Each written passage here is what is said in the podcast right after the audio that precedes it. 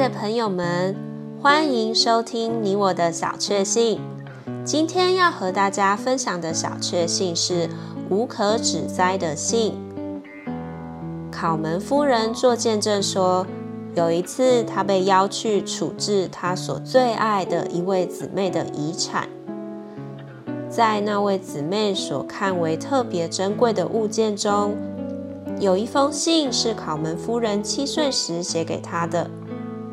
先是他因访友离家外出，考门夫人极爱他；又因他走的时候，考门夫人没有见着他，以致很想念他。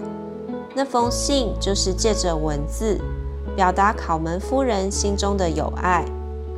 这封信绝非无瑕无疵，不仅文法不通，而且拼字错误。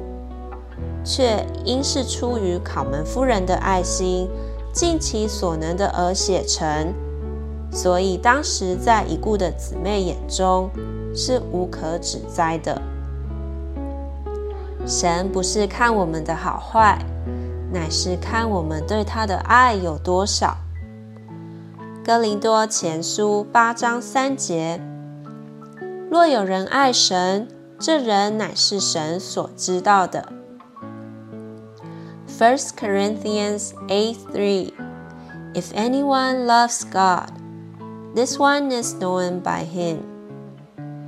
朋友们，我们若爱神，我们就会是神所知道的。你喜欢今天这集你我的小确幸的内容吗？欢迎留言给我们。如果喜欢，也可以分享出去哦。